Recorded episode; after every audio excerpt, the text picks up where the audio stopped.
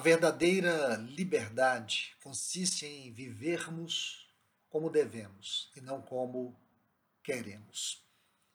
Há um texto no Evangelho de João, capítulo 8, o versículo 32, que diz: E conhecereis a verdade, e a verdade vos libertará. O termo verdade aqui nos fala da verdade por excelência. Esse texto ele foi escrito no grego e aqui temos a palavra alenteia, que nos transmite a ideia de verdade personificada. Quando vivemos a nossa liberdade, nos tornamos escravos dos nossos desejos e, consequentemente, passamos a viver uma vida em completo descontrole emocional.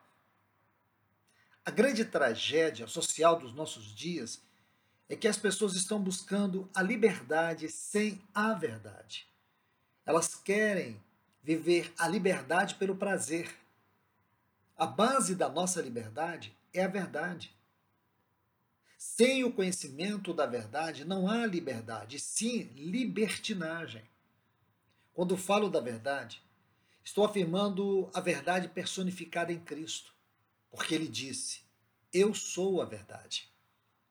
Essa verdade é libertadora, enquanto a nossa liberdade é escravizadora. Quando nos sentimos livres para vivermos como queremos, caímos no pântano da libertinagem. Isto é, vivemos sem regras e sem princípios. O resultado é uma vida escravizada com consequências drásticas.